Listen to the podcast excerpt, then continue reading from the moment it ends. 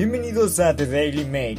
Hoy día vamos a hablar de la problemática de Chile en 7 minutos. Y no, no voy a hablar tan profundamente de las protestas o dar mi opinión sobre ellas porque realmente no quiero hacerlo en este episodio. Quiero hacer un episodio solamente dedicado a las protestas.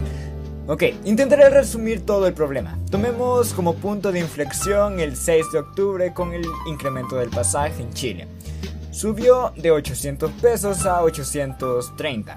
Y se preguntan, ¿cuánto será eso en dólares? Pues subió de un dólar con 7 centavos a un dólar con 11 centavos. Y dirán, ya, pum, esa cosa no es nada, solo han subido 4 centavos. Eh, sí, pero ya de por sí pagar un dólar por el metro es demasiado. Sin importar que Chile sea un país en desarrollo, eso es demasiado. Si lo comparamos con el metro mexicano, el cual es solamente 27 centavos, es una diferencia demasiado grande.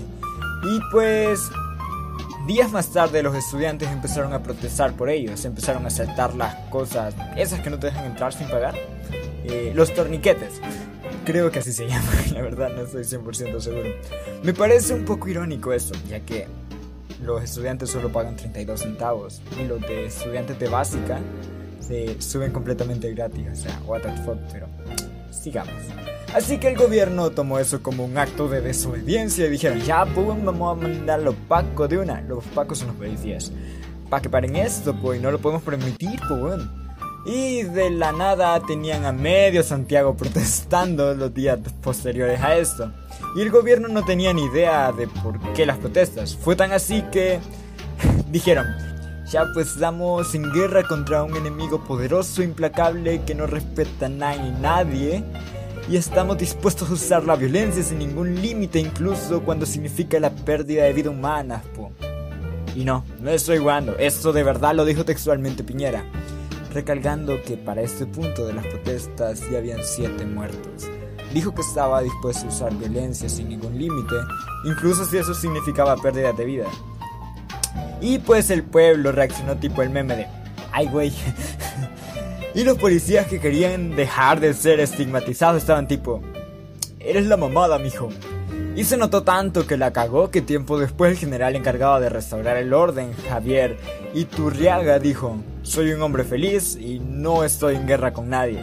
Y pues Piñera lo cagaron a piñazos. Ah, ah, ah, ok, no. Todos estaban diciendo que era un inepto por no saber responder a las protestas iniciales. Y a la fecha sigue todo este rollo de protestas y más. Ok, ya vimos el inicio, entre muchas comillas. Pero antes de seguir con las causas, vamos a hacernos la pregunta que todos nos hicimos. O sea, ¿qué, qué pedo?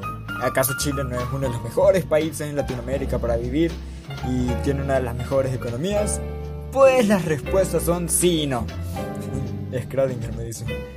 En el ámbito económico Chile ha resentido la caída actualmente del precio del cobre en el mercado internacional y pues es su principal producto de exportación. A eso sumémosle el alza del precio del combustible y que el gobierno no sea tan bueno entendiendo las necesidades de la población. Tan así que Piñera culpó en un inicio al crimen organizado por las protestas sin entender realmente el descontento de la población. ok, ahora sí vamos a las causas de las revueltas. El primero de todos es el modelo socioeconómico neoliberal. Y ya sé que todos ahorita están, ¿qué pedo? Yo no entiendo ruso, crack. Ya, ok, déjenmelo explicar. No voy a ahondar mucho sobre el neoliberalismo porque planeo hacer un podcast dentro de poco tiempo sobre ello. Que se suman servicios públicos como educación, salud, defensa, abogados, agua, electricidad, transporte colectivo y más y que estos no sean servicios por los que tengan que pagar a empresas privadas, ya que casi todos los servicios son ofrecidos por empresas privadas sin regulaciones reales por parte del Estado. Así que prácticamente quieren que eso sea público. De ahí la segunda sería la desigualdad social y económica. A causa del sistema neoliberal, las personas ricas pagan menos impuestos. Los servicios de las empresas de estas personas ricas son caros, así que las personas de clase media y baja deben pagar más por precios que la clase alta impone y eso incrementa la desigualdad económica. Y eso significa que cuando menos dinero tienes, eres tratado peor. Si no tienes dinero para pagar salud, pues te mueres. Si no tienes dinero para pagar comida, pues también te mueres. Luego tenemos en tercer lugar los abusos de poder y corrupción. Bueno, eso no creo que sea tan necesario explicarlo, es más que obvio que todos en América Latina estamos más que familiarizados con la corrupción y el abuso de poder por parte de las empresas y del gobierno. El cuarto es colusión de bienes y medicamentos. Ok, otra vez están como, pendejo, no hablo chino. Bueno, pues las empresas más poderosas, o sea, las más mamadísimas, se ponían de acuerdo con sus precios en el mercado. Así las empresas pequeñas o medianas debían cerrar porque sus precios no podían competir con los precios de las más poderosas, las más mamadísimas. Algo similar pasaba con los medicamentos, subían de precio de tal manera que buscaras donde buscaras los medicamentos, no ibas a encontrar nada barato. Todo iba a tener un precio similar y pues las cosas baratas no eran mucho de fiar porque eran medicamentos que no tenían certificaciones pues era muy arriesgado tomarlo. Y lo mismo pasaba con los tratamientos médicos, porque como ya dije antes, la salud es completamente privada. En quinto lugar tenemos el desempleo y el cierre de empresas. Todo lo anterior mencionado hacía que las medianas y las pequeñas empresas tuvieran que reducir costos o cerrar. Así que muchas decidían exportar productos ya que era mucho más rentable que fabricarlos en el país con mano de obra chilena, lo que significaba menos empleo. Debido a la colusión también el mercado no era muy dinámico, por lo que también llevaba a las empresas a cerrar o hacer recortes.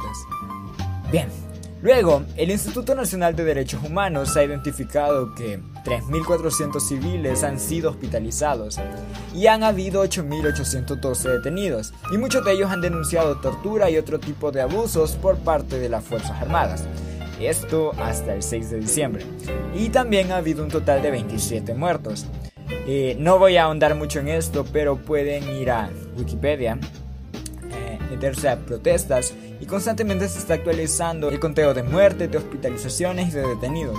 Incluso eh, en el caso de las muertes aparece ahí las causas de la muerte, el nombre de la persona, la edad de la persona y otros detalles que si a ustedes les interesa pueden sentirse completamente libres de ir a consultarlos a esa página. Y el gobierno dijo, ya pues, ya se nos fue la mano con los weones un par de ocasiones, pero les juro que no fue nada planeado, po. Y el gobierno dijo, ya pues, sé que se nos fue la mano con los weones en un par de ocasiones, po, pero les juro que no fue nada planeado. Fueron cosas que pasaron ahí en medio de la potesa, po. Prácticamente estaban diciendo que los abusos de autoridad y todo eso, donde se les pasó realmente la mano, no fue planeado. O sea, fue completamente eh, acciones del individuo, como exactamente de ese policía, haber hecho eso. O sea, no lo mandaron a decirle, hey, mira, ve a matar a esa persona. No, ni por ser. Y hasta el momento se están iniciando investigaciones contra los policías por esos abusos, pero díganme. O sea, ¿qué se esperaban por parte de los policías si el mensaje inicial de su presidente fue, eso es una guerra y no importa las vidas que vayamos a tomar y no habrá límite de violencia? O sea, piensen en eso. Obviamente los policías se iban a descontrolar por alguna razón, ¿no? Y esto lo declararon Carla Rubiliar, ministra de la Secretaría General del Gobierno, y Lorena Recabarén, subsecretaria. ¿En serio no se pudieron poner un apellido más fácil de mencionar? Por favor. Las pérdidas económicas de estas protestas se estiman en 3.300 millones de dólares, considerando daños a la propiedad pública y privada.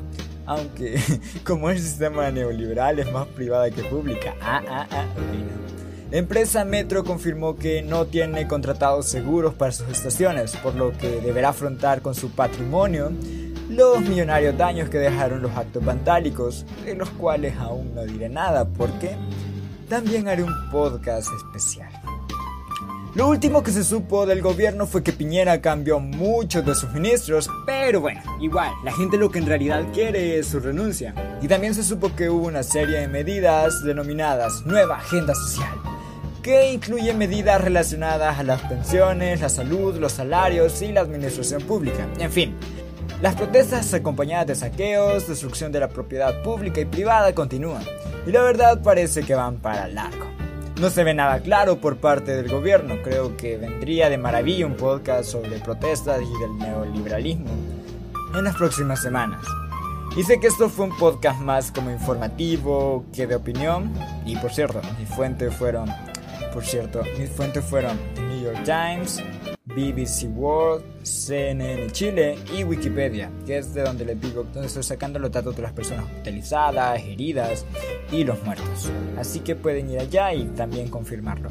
Pero a decir verdad, veo que medio mundo está hablando de las protestas de Chile y no parece que sepan a ciencia cierta lo que está pasando. Así que, si tienen algún amigo por ahí que no tenga ni idea de qué está pasando y está hablando de las protestas de Chile, primero díganle, eres la mamada, mijo. Y pasen el podcast para que esté informado. Y tampoco olviden compartirlo con las personas que no esencialmente estén hablando de las protestas, pero quieran saber un poco sobre Chile. Pueden seguirme en Instagram y nos escuchamos en un par de días. Esto fue The Daily.